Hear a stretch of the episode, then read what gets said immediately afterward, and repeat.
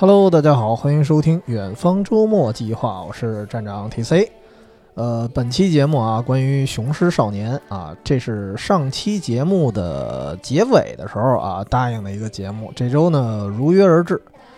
这个片子啊，我是其实我是提前两个星期就看了点映了。当时就特别想聊一期，然后基本上确定啊，这个我估计这两天忙完了之后，然后它正式上映了嘛，我也会二刷。呃，但是之所以就是拖了这么久才录，然后就是因为觉得刚上就是还没上映，尤其是啊太早录不太合适。这跟那个蜘蛛侠那期不一样，那期蜘蛛侠是我到现在我也没看，我我当时就是一个预热。这个我当时觉得还是等正式上映了再录这期节目，或者说再上这期节目。但是当时真的是心情上啊是非常的迫不及待的啊，迫不及待啊，真真的是因为自己太喜欢这部电影了。上期呢，上期结尾的时候，我当时说我说。呃，二零二一年对我来说，它可能是我心目中的一个 top one 啊。但是我觉得可能很多朋友会觉得这是不是有点夸张了啊？但是我自己来说，我也觉得可能说说大了，因为今年看的不错的片子也不老少，所以我就换一种说法吧，就是说我觉得这个片子它特别像给每一个人一个年末的礼物。因为我一直觉得啊，就是许多这种爱爱思考的朋友，可能到了年根儿底下，可能都得复盘这一年的一个得失啊、喜怒哀乐呀、什么恩怨情仇啊。恩怨情仇有点夸张了，反正反正差不多那意思，就是。而而且，就算你不主动去复盘，好多那种什么软件儿、各种 app，它也会帮你复盘，然后告诉你今年听过哪些歌，对吧？走了多少路，花了多少钱。所以这个时候，我觉得大家都特别的爱回忆，就特别爱多愁善感，因为毕竟这这又一年过去了啊，我们又老了一岁，这个有那么一点小伤感。这时候呢，你感觉仿佛啊，就特别需要一个就是强心剂，一个一个鸡血。说白了，就是一个特励志、特催泪的电影。就是年底的时候，让我们继续振作。用一特正的词儿啊，就新闻联播有时候会放叫“砥砺前行”吧。啊，虽然这这词儿有点俗，但是意思是那个意思，就是活着也不容易，得偶尔这个刺激一下，释放一下。这个这给我感觉就像什么呢？就像，呃，比如说看金庸的那个武侠小说，哎，一帮这个江湖豪侠偶尔在酒馆里头碰了个头啊，可能是久仰大名，但是以前也没见过，就第一次见面。但是为什么你会发现，经常这帮大侠第一次见面就喝的是不醉不归的？我觉得不光是说这帮人性格比较豪爽啊，有可能是平常独当一面太久了，这个盘踞一方太久了，他心理压力特别大，所以他特别需要一个跟他同样曾经独当一面，或者说曾经历经艰险的，或者说同样这个肩膀上都有都有各种这个那个的重担的这帮人，他需要碰见这么一个人跟他盘盘道。因为只有这样的人，他们才能互相理解、互相倾诉。那么，我举这例子什么意思呢？就是《雄狮少年》对我来说啊，当我看的时候，我就觉得，就是我会懂这个片子这个主角啊，这个少年的心路历程。那么，同时我也会觉得这个电影他懂我，所以我觉得就像一个礼物吧。但是得说一句啊，这个片子说是年末的礼物，但它不是说刻意在年底上的，也是因为也是因为疫情各种原因，最后拖到年底，而且不得不在这段时间，好家伙，跟跟一帮这个算是佳作吧同时上映，互相竞争。其实按理说它应该是一个，我觉得现在好像听说它票房一般吧，我没刻意去看啊。按理说，如果换一个时间，可能票房会更好一些啊。但是可以说，呃，现在这个片子去上映啊，算是一种机缘巧合吧。啊，一不留神，甭管是呃电影的这基调也好啊，还是电影的某些情节，哎，你觉得倒是挺符合年末的，就是就挺符合过年的那感觉的。因为你看舞狮子嘛，舞狮子对于一部分的民俗来说，它就是这个过春节的时候，哐哐那那一边舞狮子一边放鞭炮，它本身就符合这种过年时候的民俗啊。当然，今年这这是阳历年啊，这这还不是说春节。所以这个片子当时我看的时候，加上刚才这些民俗的东西，我觉得可能还不只是励志，其实还有更多的一些感受。那么这个就是开始评论这个片子之前啊，还是先说说它故事讲了点什么。这个我就大概说说啊，毕竟一个新片儿，你说的太多了，这这这个，呃，毕竟剧透了。但是吧，这个其实它。毕竟也不是悬疑电影，所以这个没没那么复杂的剧情，还是比较简单，所以也能说说。就是说这个故事讲的是在广州附近那么一个小乡村儿，一个父母呢都去广州打工的一个算是留守少年吧。平常你看他在村里也是这种百无聊赖的，还还老挨欺负，唯一的爱好呢就是看舞狮啊，看看热闹。反正其实这个片子从开头你就能看出来，这个少年他本身就是这这个少年就是主角嘛，他这个少年本身就很喜欢舞狮这个文化。但是确实对于现代人来说啊，这个习俗好像有那么点儿有那么点儿过时了啊。然后有一天呢，他在看这个舞狮的时候啊，赶上有一波同村的这个舞狮队的人啊，就欺负他，误打误撞呢，他遇见了一个少女。啊，这个时候不是英雄救美了，算反过来了，叫女女英雄救丑哈。反正这这小哥们儿画的这画风长得也也不怎么漂亮的，就是后期换了一发型还好，就是刚开始感觉这小哥们儿长得也确实不怎么漂亮的。然后这个偶遇的时候，发现这个这个主角儿跟这个少女呢，他们俩还是同名啊，这男女呢都叫阿娟。此时此刻，就是出现了一个场景。其实它这个动画的场面啊，可以说它的画面是非常唯美的。就是两个人经历了一些小小的风波啊，因为刚刚开头嘛，也没经历什么大事儿，就是从那个欺负他们的那帮人手里逃跑，就这么一小段儿。然后后来呢，这俩人就站到了一个山岗上啊，有一点像哆啦 A 梦那个什么后山那感觉，站在这个山岗上俯瞰整个小镇。然后赶上木棉花开啊，风景呢也挺浪漫的啊。于是这俩人呢就私定了终身啊，这没没这段啊，就是私定了一些这个小的约定。是什么约定呢？这个女阿娟啊，她是上一届舞狮的一个冠军，舞狮大赛是什么什么冠军，如今呢也是一个这个舞狮文化的推手。于是他就送了这个男版阿娟啊一个狮子头啊，是舞狮子的那个狮子头，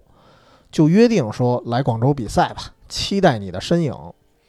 然后那小哥们儿这主角呢，男男阿娟呢就说我我这小体格啊，我能活着就不错了，我我能参加舞狮大赛吗？然后这个女阿娟就说能啊，因为你是被英雄花就是木棉花砸中的男人。呃，其实啊，看到这儿的时候，你听我讲也觉得这这段有点太唯心主义了吧，然后也有点太突兀了。但是当时看的时候，我觉得啊，就此情此景，呃，如果你有一种这么一种代入感啊，就比如说你碰着一个虽然刚认识，但是有那么一点心动，就也不一定是怦然心动那种啊，有可能是惺惺相惜那么一个人。当这个人跟你说说我认可你或者怎么怎么样的时候，其实这句话在心里的重量跟我们就没有任何这个这个客观环境下直接听到这句话它是不一样的。当你碰上一个怦然心动的人，他跟你说了这句话，那么那个时候你感觉这句话真的很重磅。然后从此呢，这个少年就开始找找伙伴啊，然后拜师啊，就找了一帮人，就真的开始就学习啊，真的是开始学习武艺啊，学学习这个怎么舞狮子。当然这帮人啊，就是什么这这他找的这帮人，同样也是属于什么 loser，一个就是一个小瘦子啊，叫阿猫，一个呢是一小胖子啊，叫阿阿狗，反正听起来就就不怎么靠谱。然后这个。找的这师傅也同样属于那种就是非常无奈啊，然后才放弃了为了生活，为了讨生活，无奈放弃了舞狮的一个中年危机的大叔。但是，呃，不得不说啊，我多说一句，师傅这个人我还是挺喜欢的，因为他那个外形，我不知道为什么，我第一眼看，我觉得这不是《满汉全席》里的钟镇涛吗？就是我还我还专门查了一下啊，后来这个片子正式上映，我发现好像没有人提到过这个感觉，但是我自己看的时候就一下想起了《满汉全席》里钟镇涛，钟镇涛不是演一厨子嘛，演一个名厨，曾经是名厨啊，后来他落魄街头的一个样子，就特别狼狈，然后胡子一大把，然后一头乱发，双眼无神，就是这个感觉就非常像，而且同样有一点相似的就是。呃，给他一点刺激，他会重新燃起一些雄心壮志，因为他曾经是一个很厉害的人，所以当时师傅这个人完全就让我想起了钟镇涛。我不知道大家有没有同样这感觉啊？如果有的，可以给我们打 call，不不是打 call，就可以留言，大家可以说说。然后就是这么一帮，算是这个老老弱病残吧，啊，看着跟福利院似的几个人啊，就开始了各种修炼啊，经历呢。种种的是艰难险阻，就打算参加下一次的这个比赛。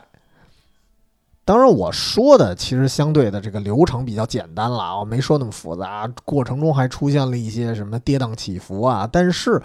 啊，他们都一一克服了。但是这个时候出现了一个非常非常现实的情节，而。对于他们来说，也是一个根本无法逾越的。就是在现实当中啊，如果这事儿出现了，它同样是一个无法逾越的一个阻碍。就是当你认为啊，我每天锻炼，然后我可以筹备比赛的时候，但是要知道，一个人他不是孤立的活着，他有生活呀，有家庭啊，即便是一个小孩子。所以这时候，主角这个男版阿娟。他的父亲呢，因为工地事故，然后重伤昏迷了，相当于这个家庭对这个家庭来说，顶梁柱就倒下了。阿娟呢，就一方面我得我得凑钱治病，然后一方面你想挣钱的人也倒下了，那不光是凑钱治病了，这凑钱还得养家呢，所以他不得不自己变成了那根顶梁柱，于是他只能外出去打工了。啊，其实这点当时我看的时候，我就觉得挺挺揪心的那么一个过程，因为，呃，为什么有人说这个电影它有点周星驰的感觉？里面可能有一些笑点，包括一些台词都在致敬，但是我觉得很多东西它跟周星驰是截然不同的。为什么？你比如说周星驰的《喜剧之王》，比如说周星驰的《少林足球》。呃，尤其是你看阿娟打工的时候，那身行头也像少林足球，但是还跟他们不一样，因为他这个不一样的地方就在于这个片子的现实主义，它不像周星驰刚才咱说的这两部电影啊，那里头周星驰的角色是一个没有太多的家庭关系的人，他可能有朋友，有有什么兄弟，对吧？这个这个社会上的一些朋友，但是他没有家庭，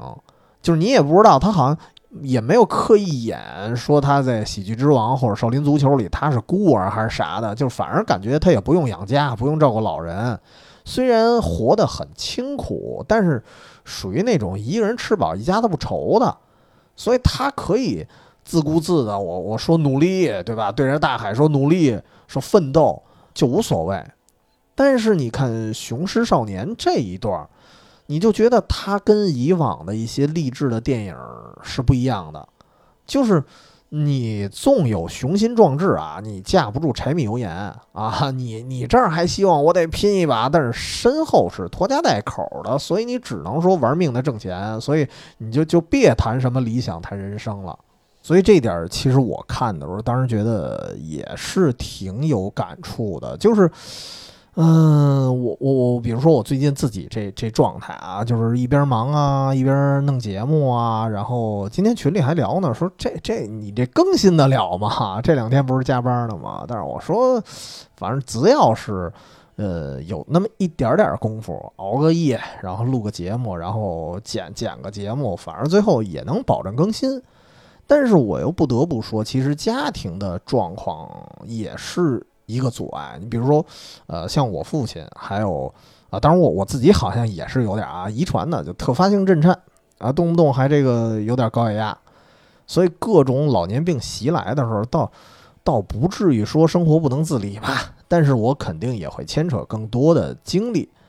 所以借这个机会，我可能在节目里也算也算预告一句啊，就是我会尽量的保持周更，甚至有空的时候，我可能会多录两期，我备着。因为毕竟录节目这个事儿对我来说很好玩，我很喜欢。但是，一旦我的生活有任何的波动，我觉得我可能一定会断更，因为毕竟现在我我是一个人在做嘛啊，所以提前呢，这这句话我肯定得先说出来，所以见谅。啊，当然，不过想起来也也也感谢一句，对，因为这个，尤其是上期，感谢我们听友小柴同学的供稿啊，才让我这个公众号至少还没断更。然后咱们这个剧情继续说啊，说这个后来呢，这边这个阿猫阿狗这哥俩，然后包括这个师傅啊，他们呢继续在这儿训练啊，一边特训一边等着这个阿娟呢回归。但是你要知道，还是这个现实问题啊，他治病的钱是一个无底洞，这个东西他根本填不上，对吧？咱看过《我不是药神》那里面，其实一旦一个人就是得了某种就是难以报销的啊，或者说是什么病症的，基本上钱就会花空了。所以阿娟当时的状态就是一个人跑到了广州，然后同时呢打几份工，又劳累呀，又加上各种受伤。所以你你慢说这个人有多大的雄心壮志，在那个节骨眼上，基本上也也都磨灭了。所以这就跟这个舞狮子呀、比赛呀这事儿，在他心里可以说渐行渐远了。可以说，当时我觉得他有一点走向了师傅当年的一个老路，就是因为你得生活嘛，所以什么爱好啊、喜好啊、梦想啊，您您先放放啊。尤其是当时真的迎来了这个比赛的前夕，比赛的前夕，他发生了什么事儿呢？就是本来啊，阿娟是在广州打工，但是得到一个机会，可能能稍微多挣点儿，她得跑到上海。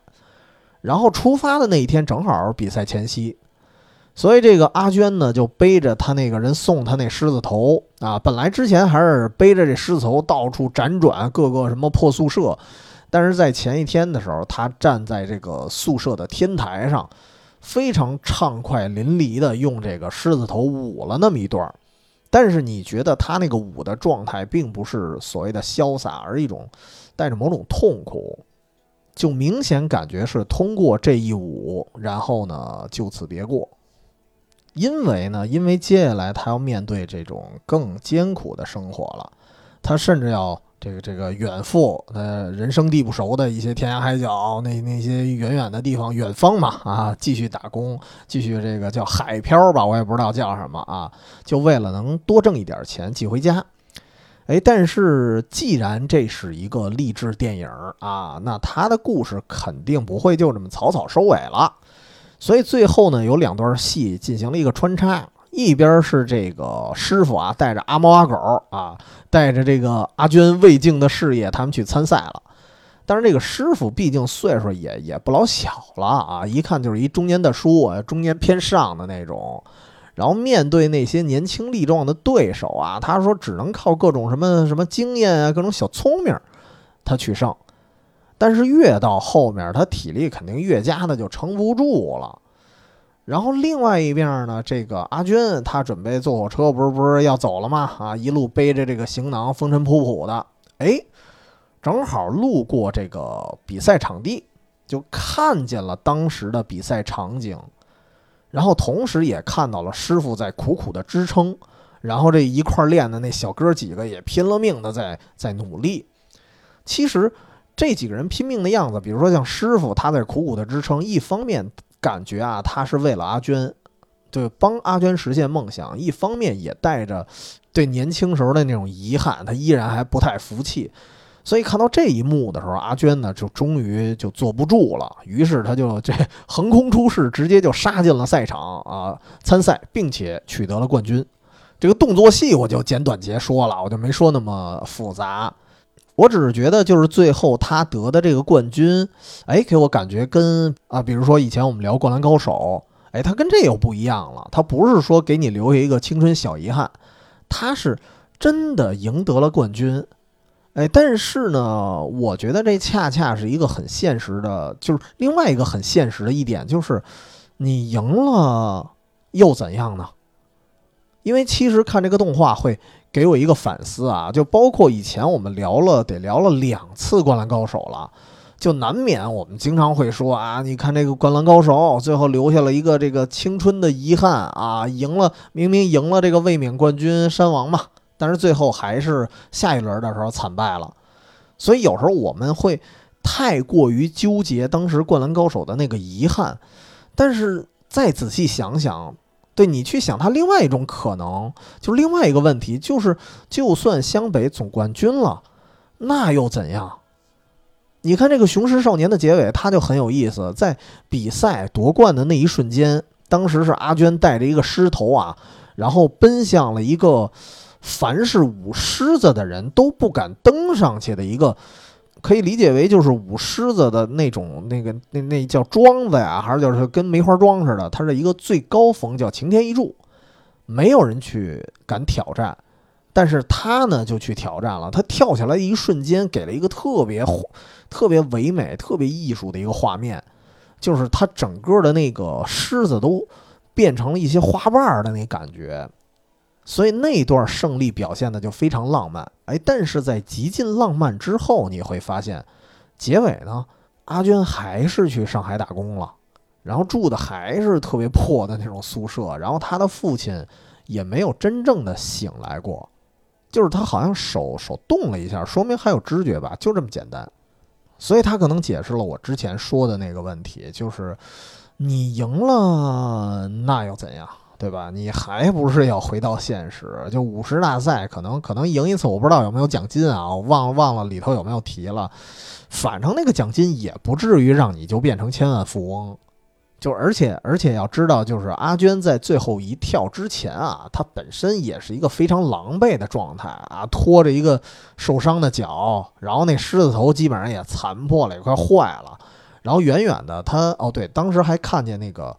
呃，女阿娟了，就是开头那个女孩儿，然后发现人家貌似还有男朋友，这心里可能多少有点醋意，反正就各种的焦头烂额，在那一瞬间，所有的东西全都压在他肩膀上了，所以这个，呃，我当时看的时候，我就觉得，这个阿娟的最后一跳，可能很多人都有不同的解读，但是对我来说，我觉得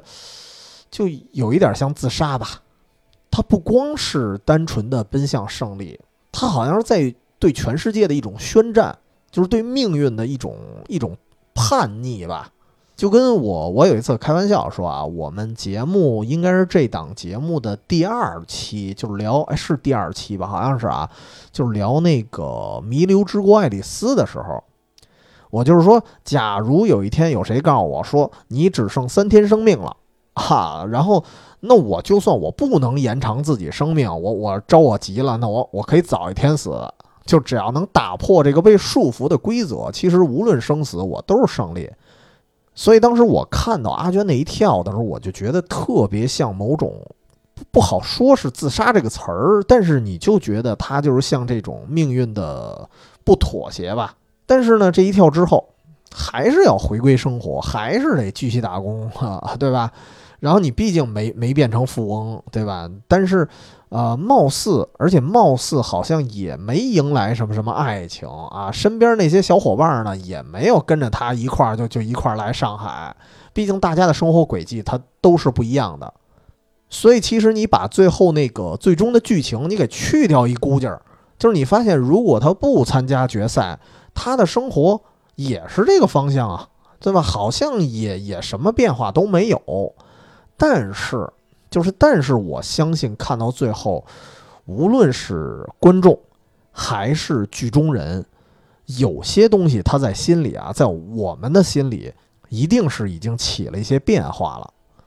我觉得这个变化就是某一种精神吧。就是如果啊不参赛，他也是去上海打工了，但是那个状态，我觉得就像一种丧家犬。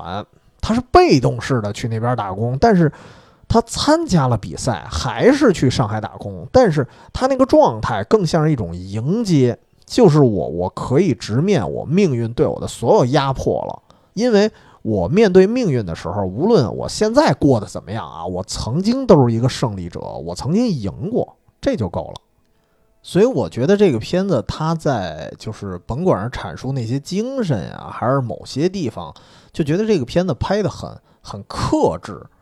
就不像有些片子最后为了大圆满，好家伙，他就直接这命运翻盘了，好家伙，这父亲得醒了，然后他又拿了一大笔奖金或者怎么怎么样的，他没有演的那么夸张，他就是表现的很克制，就是你赢了。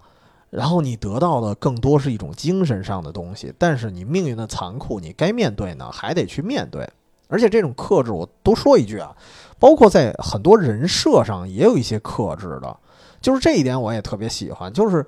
你看他这里面没有绝对的反派，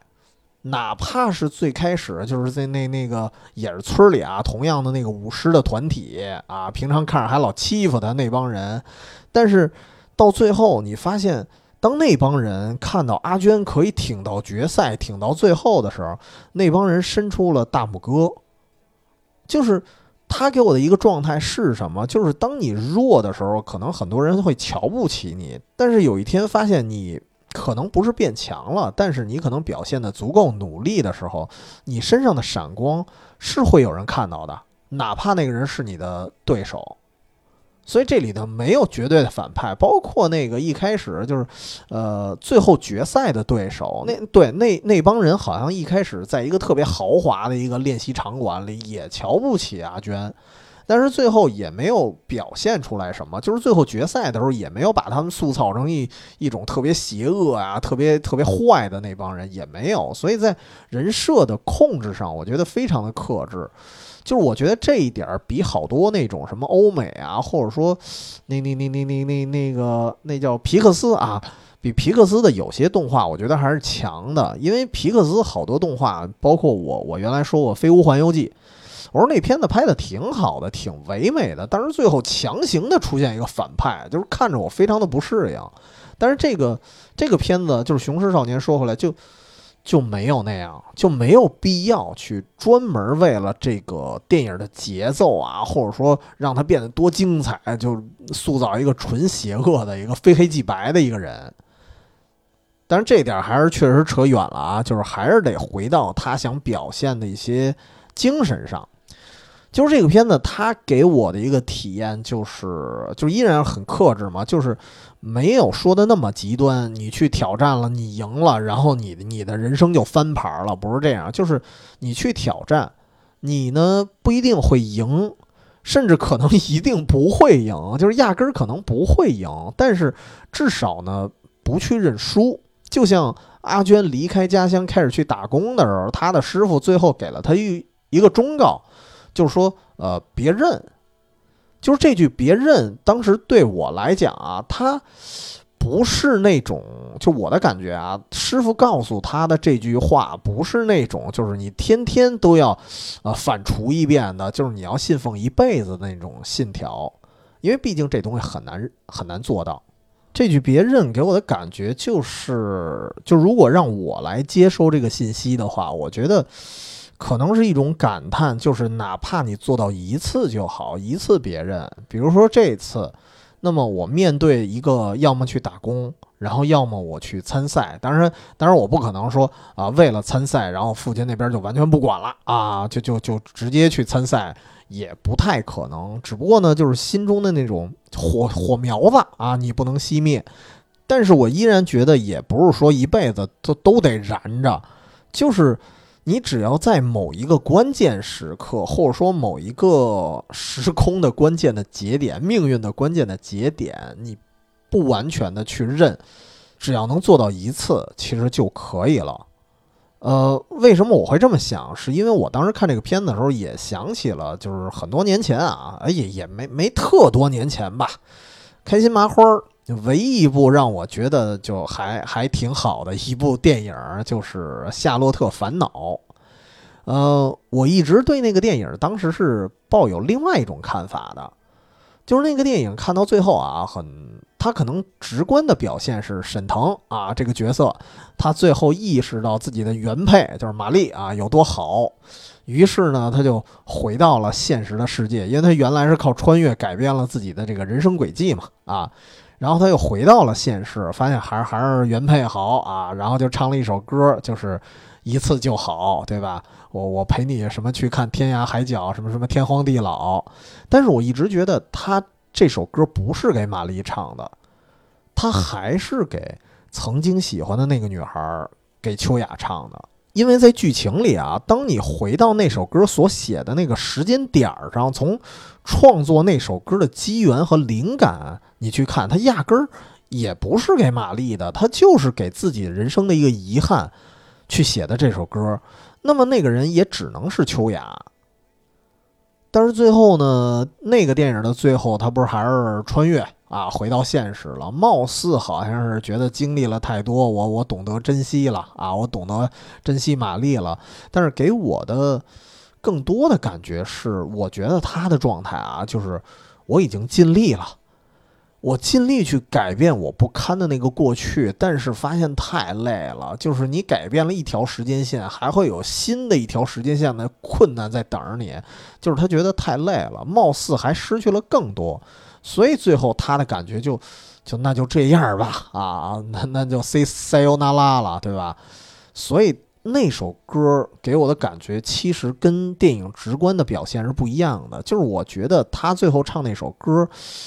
就是在说一次就好，他曾经改变过自己的命运，但是现在我认命了，就是我太累了，我认命了。但是一次就好，我改变过。对，所以说到这个认命这个话题啊，其实这个片子我，我我其实不太愿意形容它是励志，因为现在很多人一提励志这词儿，哟，就这话题。真俗又励志电影，对吧？而且很多人会说这个片子就是特燃，对吧？但是对我来说啊，我会想一个问题：我说燃意味着什么？它一方面意味着燃烧意志，那么一方面意味着，你看，你既然是燃烧嘛，那你一定会有那种灼痛感、灼烧的疼痛，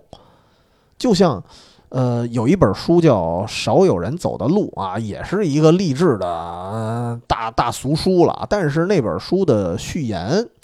我觉得写的很有意思。就是那个作者自己说的，说这本书啊，你要看进去的，你不会觉得，你不，你你肯定不光会觉得他是励志啊，或者说说说教你什么道理，而你很大的感觉会觉得是一种心理抵触。因为这世界上真正的鸡汤啊都不那么香，反而是很刺激你。其实对于对于成年人来说啊，说你自己有什么毛病，自己有什么缺陷，你知道吗？其实是知道的，不需要别人给你点出来，不需要我看一个什么什么励志的电影，看一个励志的这个这个书，我就能明白。其实我是知道的。我们比如说有时候做事儿畏手畏脚，或者说拖延，或者懒惰，甚至可能可能放弃的时候。我们是知道原因的，只不过很多时候是不敢面对的。所以，这个片子出现所谓的一些燃点的时候，它给我的感觉真不是燃，而是恐惧，就是还挺焦虑的啊，因为。我可能会换位思考一下，就是我我因为我觉得啊，这个片子其实它它的主角既然是一个小男孩，应该是应该是高中生吧？我觉得啊，就是所以我看这个片子，我就不应该以成年人的姿态我去思考问题。就是我也回到高中，我想了一下，如果我经历了阿娟所承受的那些东西，或者说家里有些意外啊，或者这个那个的，我能不能挑起生活的重担？我觉得我可能做不到，所以这就是我的焦虑所在。所以我会想，就算啊，就算让我时空穿越了，我回到过去，可能有些事儿我还是做不到，有些事儿我可能还是改变不了。而且咱想想最后这个结局的时候，阿娟又是这个纵身一跃嘛，就是跳那个擎天一柱的时候，你会想啊，你会羡慕他，好家伙，这年纪轻轻啊，就获得了这个那个的就冠军了。但是我会想，就是如果我面对那最后一跃，我我真的敢跳出去吗？你包括咱看那个《灌篮高手》的时候，最后像樱木花道一样，我拿到了那个最后一球，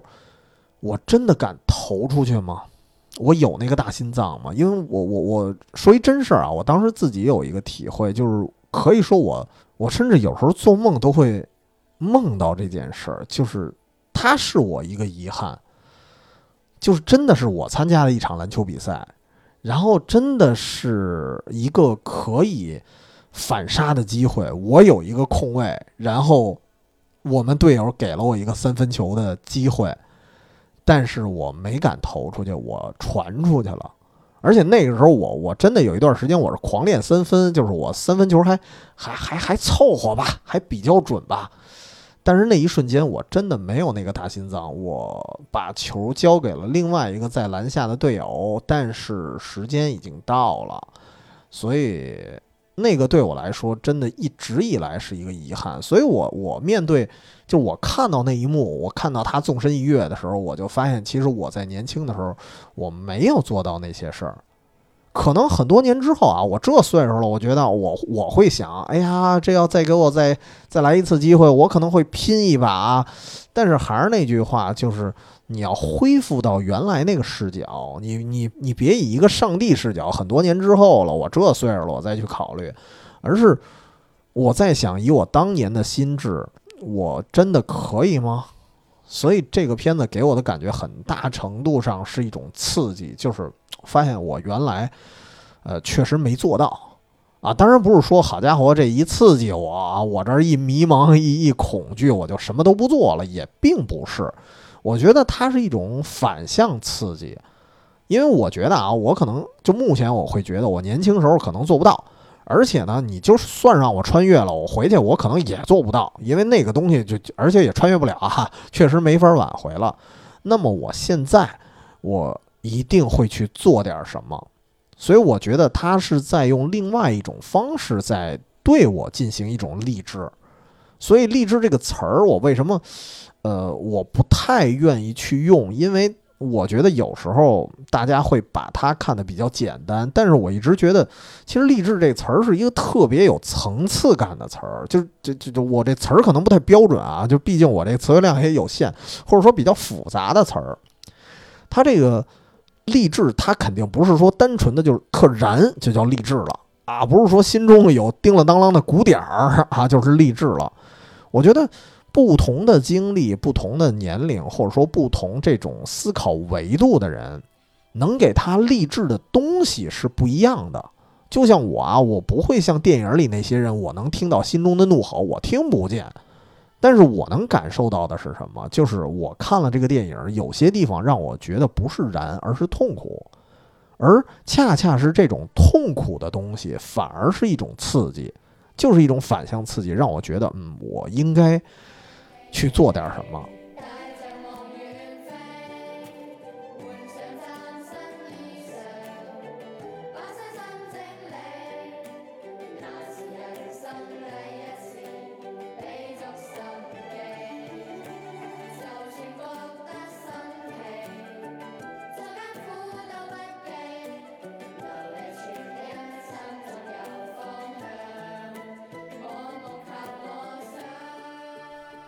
这种反向刺激就跟就跟有一次我听这个有台啊有台节目就是差点 FM，啊，他们有一次说这个彩票站四天王哈，就是讲四个这个混迹彩票站，然后每天呢过着对每天过着那种可怜又可恨的那种生活的大叔的故事啊，就我我特别推荐这期可以去听听。我刚听的时候我觉得。挺挺逗的啊，就反正说这帮人挺挺挺好玩的，然后也挺怪的。但是听完了，就是一一咂摸啊，觉得还是觉得有一种恐惧感，就是觉得我怕我自己变成他们那样，我怕我自己变成我讨厌的样子。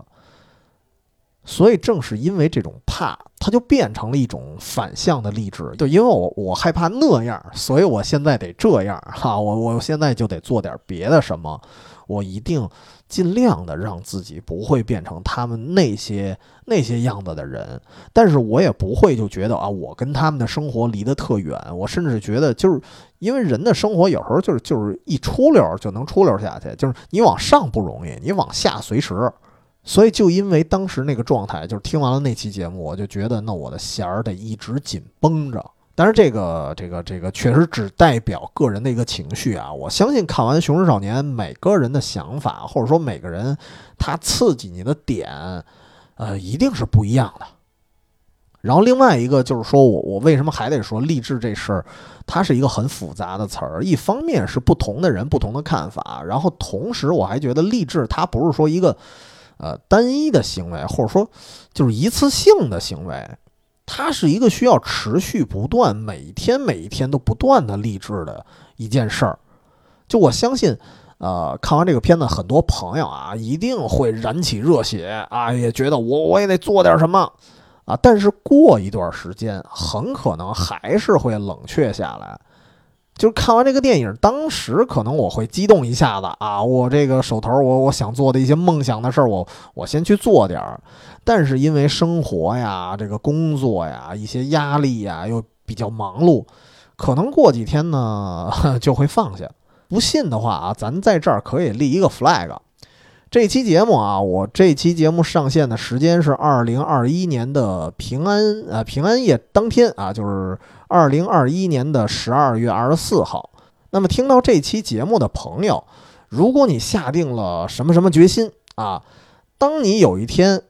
放弃的时候哈，可以重新来听一下，我我就可以说我们节目就给您当一时间轴了。您可以回来再听一下，看看自己为了这件事儿到底坚持了多久。当然，我当然希望所有人都能实现梦想，我希望所有人全都能坚持下去。但是在现实中，一定只有少数人才能一直走下去，这就是现实。所以，其实当时我看这个电影，我觉得有一段儿啊，我觉得这个电影的节奏还是挺有意思的。怎么说呢？就是。一开始我觉得可能会有人把它当做一个缺陷，因为这个片子每隔一会儿啊就得心灵鸡汤一下。可能当时我自己看的时候，我也觉得这个励志的有点太频繁了吧，一会儿就来这么一段。虽然有时候他那个电影手法的处理比较好，就是呃在催泪的一瞬间，他他立刻给你化转成某种幽默，所以就让你觉得还好，没没那么频。但是想想确确实也挺贫的，但是我觉得这事儿你放生活里啊，其实生活就是这样，就是你需要不断的看这类什么什么励志的电影，或者说你不断的要受一些什么思维的刺激啊，一些一些书本的刺激，你才能不断的振作。因为至少对大多数人来说，我觉得大多数的我们其实没那么坚强。或者说对自己曾经做梦梦到的东西，或者说对对对自己梦想的东西没那么坚定不移，所以大多数朋友可能看完了这电影受刺激一次啊，能崛起那么一段时间，但是很难说一直坚持下去。因为如果真是每个人都那么坚强的话啊，都能实现自己梦想的话，那我觉得你走大街上你去看。那应该满街都是容光满面，充满了这种梦想实现了那种那种状态的人。但是你真的去看，看地铁里，看那些每天拥挤的那些人潮里，甚至你包括自己有时候咱自己照镜子的时候，我们的表情是那样吗？是容光满面的光彩照人吗？可能不是。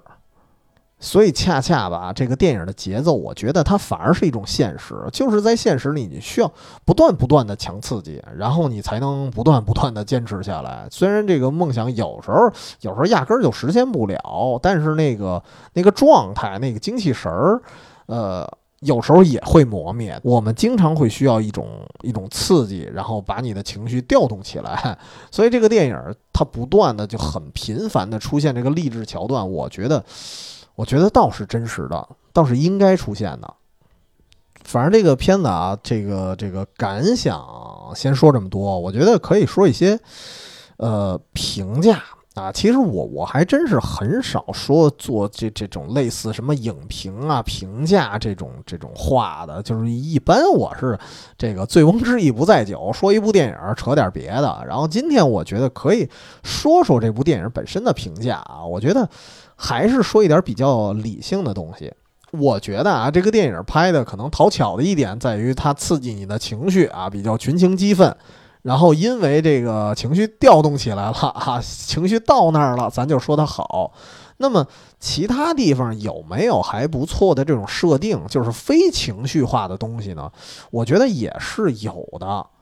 你比如说，就是 IP 这个事儿，最开始啊，光看名字，我看介绍的时候，我看这什么什么舞狮子，我发现也也没噱头，我其实是不抱希望的。只不过我咱当时参加了一个免费的观影，就是不看白不看啊！我是属于那种占便宜没够吃亏难受这心态我来的，所以我我没抱多大的期待，而且同时我觉得这片子拍的还挺挺大胆儿的啊，也没 IP，或者说也没有热门的这种 IP，因为因为你发现你要说完全没 IP，它好像也也有点儿似的。就是这里边能称之为 IP 的东西啊，都是一些比较过时的、比比比比较小众的，比如说就是舞狮子，你算 IP 吗？好像也也算一文化元素吧，至少，但是肯定是过时了的。然后包括这个里面经常出现的一些港片的致敬，对吧？但是港片说实话，那也是过时了的。从这个之前这个《龙虎舞狮》这纪录片，那那那个票房你就能看出来了，相当过时了。所以当时我就去看的时候，我就挺好奇的啊，一个破舞狮子哈，也也没什么名儿，我我倒要看看你能拍成什么样。只能说我当时唯一的期待就是，我觉得这事儿干的挺挺勇敢的，挺大胆儿的，也很清新脱俗吧。但是最后看完了，确实是感觉，哎，结果至少结果是好的。而且我我我为什么说它是清新脱俗呢？就是因为之前一些国漫啊，我觉得真的是不断的把一些 IP 就没完没了的翻拍啊，就是。就我我不太爱用什么油腻这个词儿，但是我觉得在当时我的感觉啊，我觉得油腻倒是挺贴切的。就是你比如说啊，比如说这个《大圣归来》和《哪哪吒降世》，这个这俩拍的还可以啊，但是你拍一部可以。后面什么这个各这悟空那悟空啊，这哪吒那红孩儿的，后面就层出不穷了，就是确实是特腻，就相当于是什么呀？就是你比如说这个，你像我，我爱吃肉啊，你要是给我上一盘梅菜扣肉，那肯定我特香。您又给我点了一盘粉蒸肉啊，就是反正以我这饭量，我也能干下去，哈。就我这爱吃肉的，我也能忍。回头最后您又给我来一甜烧白、咸烧白，那我就恶心了，就真受不了了。所以相比之下，我就觉得这个《雄狮少年》他就比较的清新哈，他没有没有任何的神话 IP 去给他加持，就一破舞狮子，跟片头说的也差不多。那个这个。这个电影的片头当时还说了，说上次对舞狮子印象深刻的还还是黄飞鸿呢，应该是李连杰那个时代，确实是已经遗忘的东西了。而且我我猜啊，如果是换一波人，他想去拍舞狮子的时候，很可能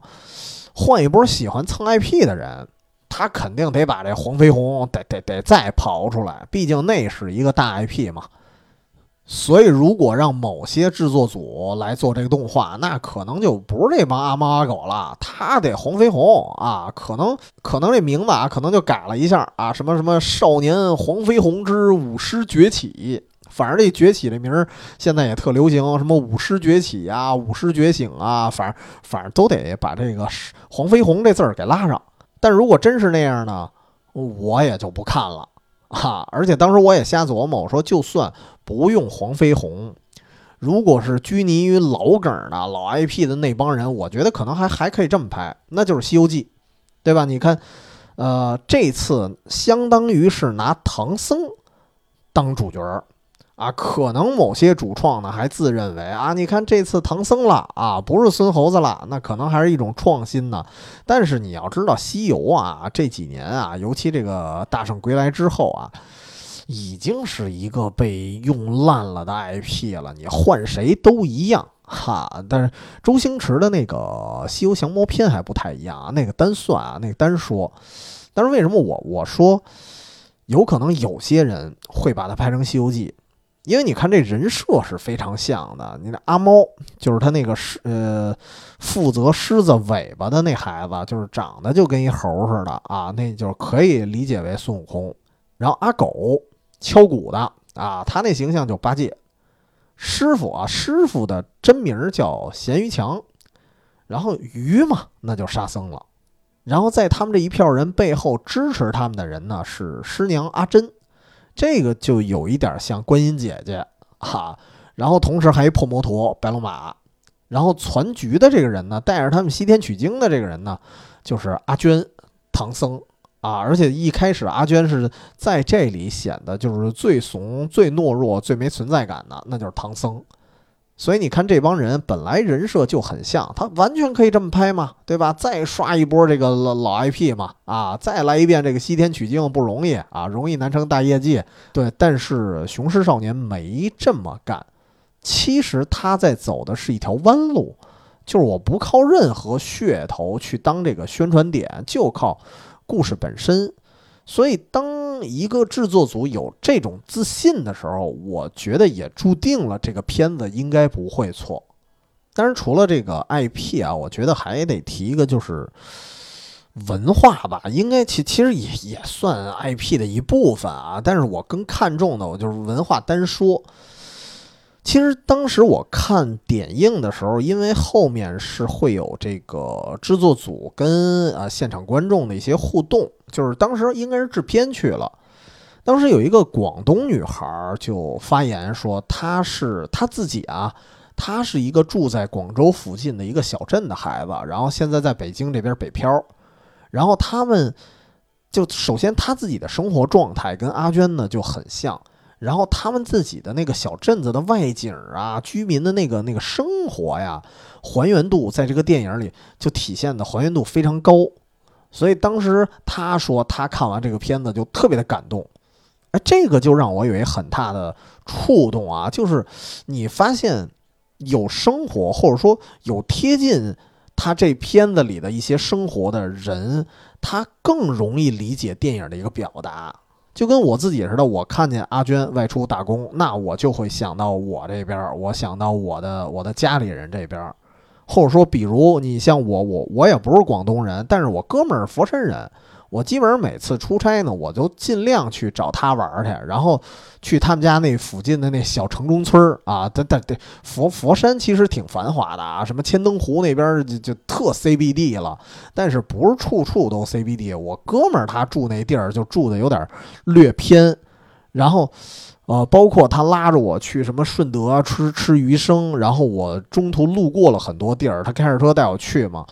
然后很多那种广东小地方的景观我是见过的，所以我当时看这个片子的时候，我真的感觉，哎，真挺像。所以我也是会有一种特殊的感触，是因为我自己也见过这类似的一些场景。然后加上最后的那个决赛的赛场，他当时定的那个地儿是荔湾公园儿。我印象，我有一次也应该也是出差吧，特别累的时候，我正好在荔湾公公园旁边然后我就在那个公园里坐了一下午，就歇了会儿啊。所以当时我对那个地方也是有一点感情的，就是相当于自己一个私人的避风港，所以。这种就是特别有文化背景的，哪怕在许多人眼里啊，可能是过时的东西，或者说没没那么有名儿。包括这个荔湾公园，刚才也说的这个，就我相信啊，如果您如今有旅客来广州玩儿，你肯定不会专程去荔湾公园，因为它也不是特著名的那种什么什么外地人来这儿打卡的地儿。我觉得它有点像这个北京陶然亭似的。来北京玩的朋友，你可能会去故宫、颐和园，你一般不会去陶然亭。它就像这么一种地方，所以这个同样也会让我觉得这个片子就是它甚至任何的 IP 都不想蹭。就是它不是说一上来我就非得这个广州小蛮腰，你看这么火的东西，大家都熟悉的一个东西，对吧？它从 IP 到地标，它不蹭任何热点，反而是那些就是不是特别知名的，但是少部分人有经历的、有交集的人，你的感触会特别特别深。啊，当然我不是说，当然我得解释一句，不不不是说人荔湾公园就就没名啊。荔湾公园我觉得名气怎么也得比，呃小蛮腰稍微的差点吧，至少对于一个就非广东人来说啊。哎，对，还有一个得得提到的文化点就是李白的诗。嘿，这我当时看一些评论的时候，我发现大家看到有一个桥段的时候，都会觉得有一点尬。就是因为这主角突然就冒出几句李白的诗，而且是可以对于我们来说啊，就是上学的时候都背过的那些特俗套的一些诗，然后突然冒出来就跟背课文似的，然后用这些诗来励志。但是如果呢，如果你仔细品的话，其实我觉得对，因为我觉得古诗这东西太适合这种具有传统民俗感觉的动画了。而且这个古诗的韵味，你真的去细品，“长风破浪会有时，直挂云帆济沧海”，就特别的豪气千云。你要回忆一下的话，其实这首诗真正的这个意境，我们经常是遗忘的。因为不得不说，这跟咱从小的这个教育多少有点关系啊，老是让大家背课文、背书，所以这些东西给我们的感觉更像一种任务感。他不是说我们去品味它了，所以我我倒也希望像这种，呃，挺有哲理的，或者说挺有美感的一些诗句，就是在教育上别强求大家去背，先引领大家去体会，我觉得这个感觉会更好，它效果可能会更好。但是我个人的感觉可能不太一样，就是因为我觉得它也是勾起了我一些一些同感，因为我自己是一个，就是你不让我背我也背。因为我小时候我是一个特别喜欢古诗的人，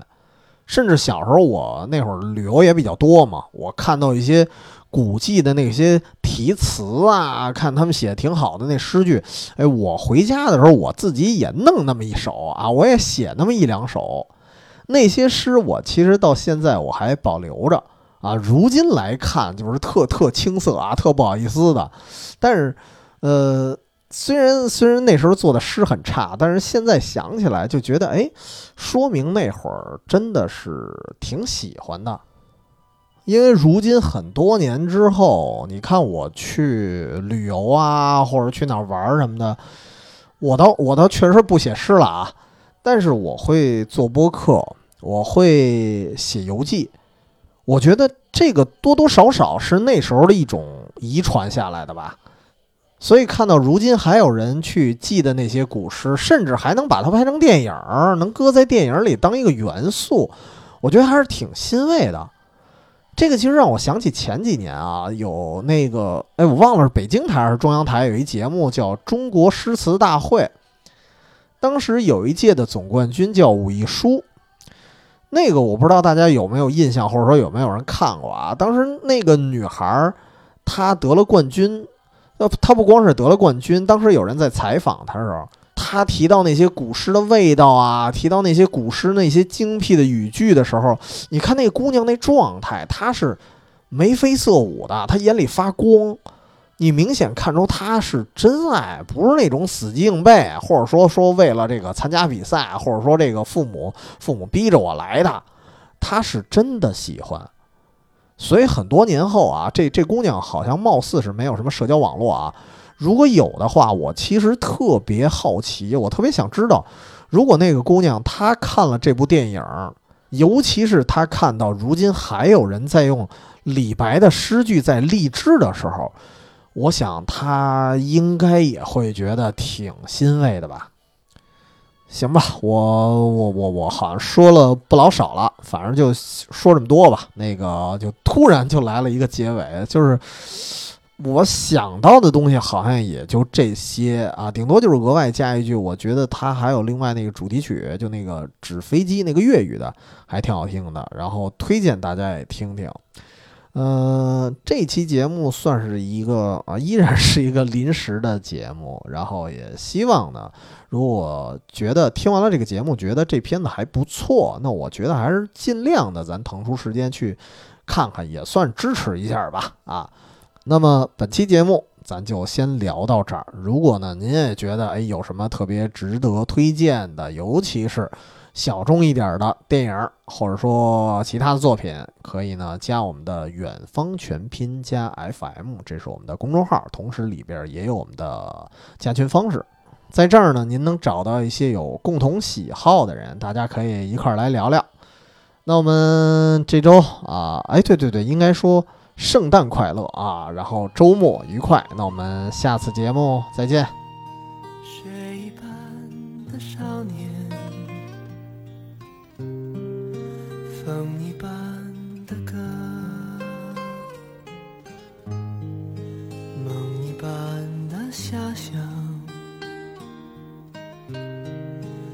甜的